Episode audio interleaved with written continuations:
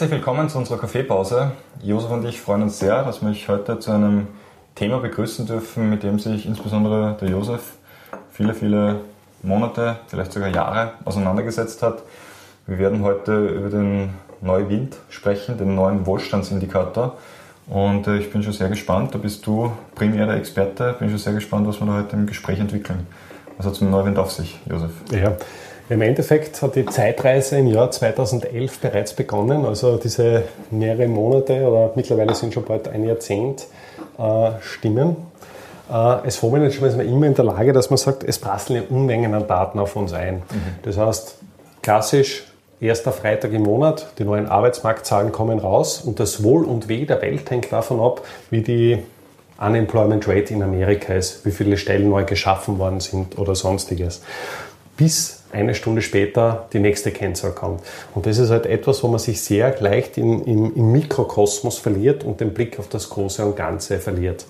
Und die Ursprungsthese bei dem Neuwind war halt einfach, dass wir gesagt haben, die nordischen Länder sind einfach so gut. Mhm und wenn man irgendjemanden gefragt hat, ja, warum sind die nordischen Länder so gut, dann sind einfach nur so Brocken gekommen. Also entweder Gesundheitswesen oder Soziales oder die Bildung oder was auch immer.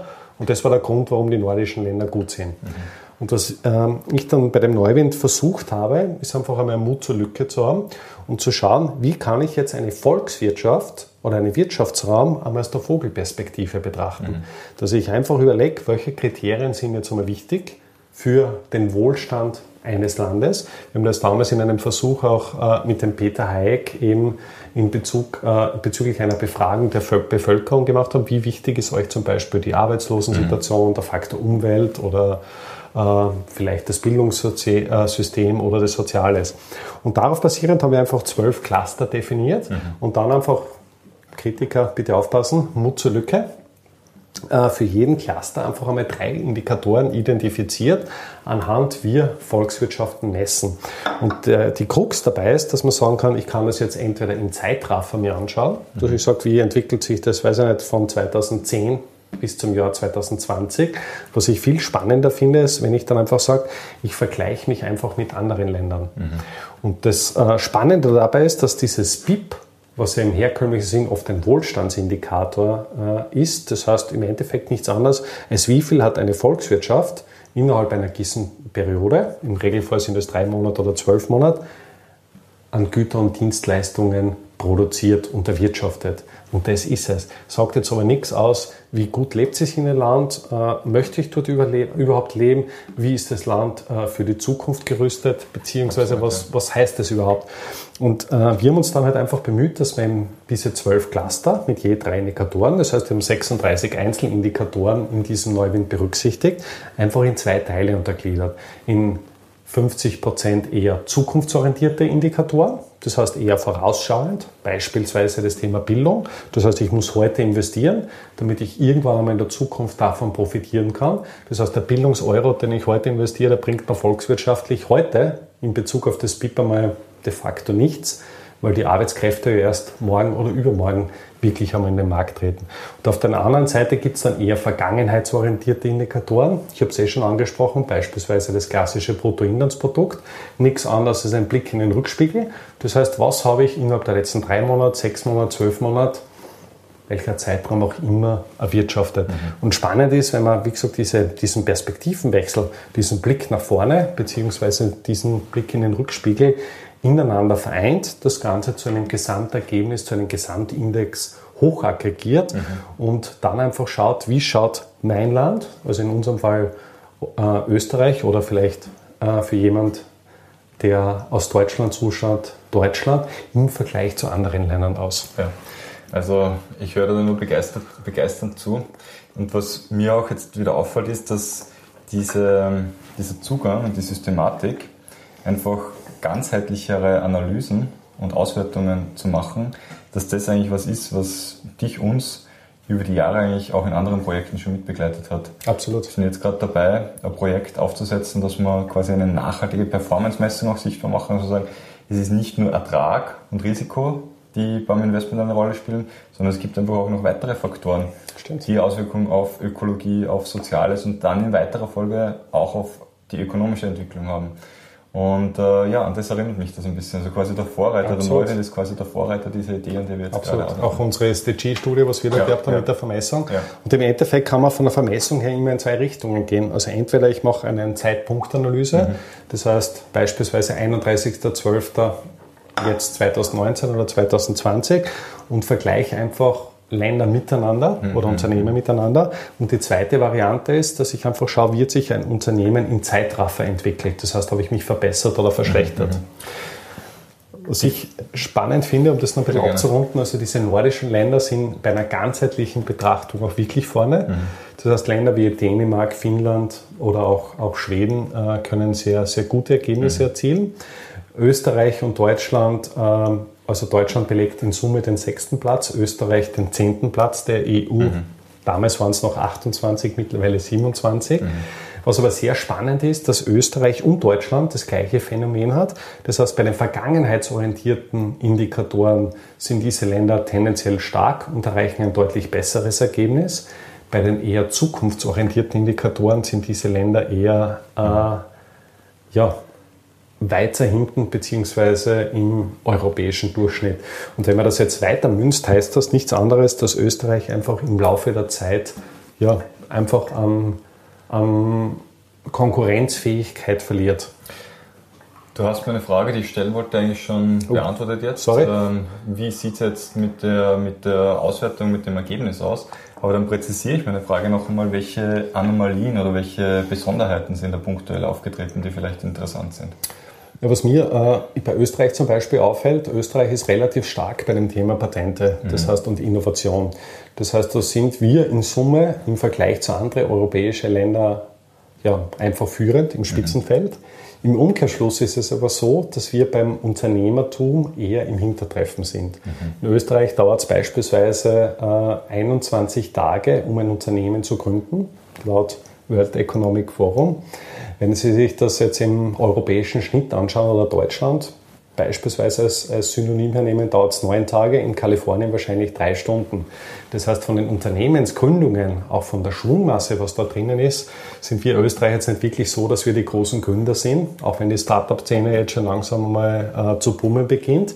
Und jetzt ist es einfach so, dass eben, äh, wenn ich jetzt den Schluss ziehe, wir sind zwar sehr stark in Entwicklung, allerdings in der Vermarktung und äh, im, im Verkauf dessen, was wir haben, äh, werden die Unternehmen doch tendenziell im Ausland gegründet, beziehungsweise ja. wahrscheinlich auch äh, unsere Produkte ja. da irgendwo im, im Ausland bezogen. Also man, man, muss jetzt, also ich sage jetzt mal, diesen Punkt, der Unterne die Zeit der Unternehmensgründung ist ja nur ein Synonym für viele Baustellen, die es bei uns in Österreich gibt. Mit den 21 Tagen könnte ich mich wahrscheinlich noch abfinden, aber wenn man da jetzt einfach mal hergeht, ganz simpel einfach die Steuerbelastung für Arbeitnehmer Absolut. und, und, und. Da werden einem gefühlt fast mehr Steine oder, oder, mhm. oder äh, Zweige ja. in, die Beine geworfen, Steine auf den Weg gelegt, als, äh, als, ja. als auf die Seite geräumt. Mhm. Und äh, das macht es teilweise dann schon sehr herausfordernd, Absolut. muss man wirklich sagen. Absolut. Und da überlegt man sich schon. Also ich ähm, bin oder ich darf äh, ein paar Freunde von mir äh, begleiten in der Unternehmensgründung gerade und damit Rat und Tat zur Seite stehen. Und wir haben auch schon einmal laut darüber nachgedacht, ich meine, wir werden es jetzt nicht exekutieren, aber wir haben wirklich einmal darüber nachgedacht, äh, welche Möglichkeiten gäbe es im Ausland zu gründen, weil es einfach leichter ist ja, und wesentliche Vorteile mit sich bringt. Nein, ist, ist, ist, ist echt schade, wenn man das so absolut, absolut schade. Ja. Und was uns bei der Analyse der Indikatoren auch immer wichtig war, äh, möchte ich anhand eines Beispiels sagen. Wir haben zum Beispiel das Thema äh, Sicherheit drinnen. Auf der einen Seite wird Sicherheit dargestellt in äh, Form von Straftaten. Gibt es einen eigenen Eurostat-Indikator, Straftaten auf 100.000 Einwohner. Mhm. Und jetzt werde ich einfach mal die Frage stellen, was glaubt man, wer dort im Ranking vorne ist? Ich antworte das ist unfair, weil. Ja, du weißt das. Aber de facto sind es Länder, die man jetzt nicht vermutet, beispielsweise Bulgarien oder Rumänien. Schweden sind relativ viele Straftaten.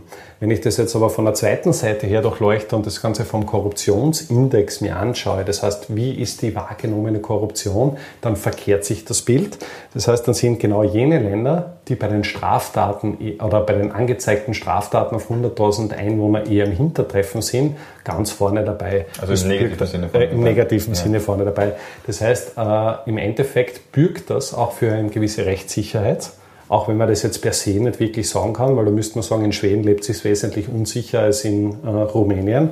Nur Faktum ist, dass es sich in Schweden wahrscheinlich auszahlt, wenn man eine Straftat zur Anzeige bringt. Das heißt, es wird dann in irgendeiner Art und Weise weiterverfolgt und man hat eine relativ hohe Wahrscheinlichkeit, dass sich das irgendwo auflöst. In manchen Ländern wird es wahrscheinlich äh, ja relativ wurscht sein, ob ich das anzeige oder nicht. Und insofern handeln die Bürger einfach rational und sagen, ja, warum soll ich das dann überhaupt anzeigen? Es interessiert dich dann eh überhaupt niemanden. Und ähnliches haben wir auch im Bereich Gesundheit gemacht. Auf der einen Seite, was wird in den Gesundheitsbereich investiert? Und im zweiten Schluss ist, wie zufrieden sind die Bürger dann eigentlich mit dem, was dort am Ende des Tages rauskommt in Form von der Betreuung. Und so versuchen wir eben einen ganzheitlichen Blick auf eine Volkswirtschaft zu machen. Natürlich mit dem klaren Zusatz, es gibt tausende von Indikatoren und es ist sicher nicht äh, der Weisheit letzter, ja, der Weisheit letzter Schluss, soll aber einfach nur gewisse Stärken und Schwächen in einzelnen Bereichen äh, aufzeigen und auch irgendwo politischen Entscheidungsträgern oder Unternehmen mhm. die Möglichkeit geben, Länder irgendwo miteinander zu vergleichen und einfach ein bisschen über dieses BIP äh, drüber hinauszuschauen. Ja. Wir haben äh, spannenderweise nämlich auch ähm, sehr, sehr viele Anfragen immer wieder von diversen Thinktanks und Unternehmungen, oder Vereinigungen, Unternehmensvereinigungen, die mit uns da in Kooperationen gehen wollen äh, mit dem Thema, weil es sich politisch nämlich auch wirklich sehr gut treiben lässt. Also es scheint, du hast ja damals auch mit äh, einer politischen Partei sogar Pressekonferenz gemacht. Also das scheint tatsächlich etwas zu sein, was Mehrwert liefert. Das muss man festhalten. Aber wie es so oft ist, bis sich eine gute Idee durchsetzt, musst du wahrscheinlich das zeitliche Segnen. Ja, Postum wirst du dann gewürdigt. Ja, genau. nicht so, so nicht kommen in 100 Jahren einmal und so. Es wird nicht so lange dauern. Aber im Endeffekt, es geht ja dann auch weiter, weil viele Indikatoren, was wir da drinnen haben, sind auch in den SDGs bereits verankert. Und das ist einfach aus meiner Sicht wichtig, dass man jetzt nicht nur auf die ökonomische Seite schaut, sondern natürlich auch irgendwo soziale Aspekte und auch mhm. äh, Umweltaspekte mit ins Kalkül zieht. Mhm. Und das ist eigentlich ein, ein Phänomen unserer Zeit. Und es geht dann einfach viel weiter darüber hinaus und ähnlich wie bei uns im Investmentbereich. Also am Ende des Tages äh, ist das Ergebnis mehr als eine Performance und eine Risikoneigung. Ja, und das genau. ist eh genau das, was du eben am Ende des Tages angesprochen hast. Sondern wir äh, leisten einen gewissen Impact und die Gretchenfrage ist einfach, wie machen wir diesen Impact mhm. messbar und was bewirken wir denn überhaupt?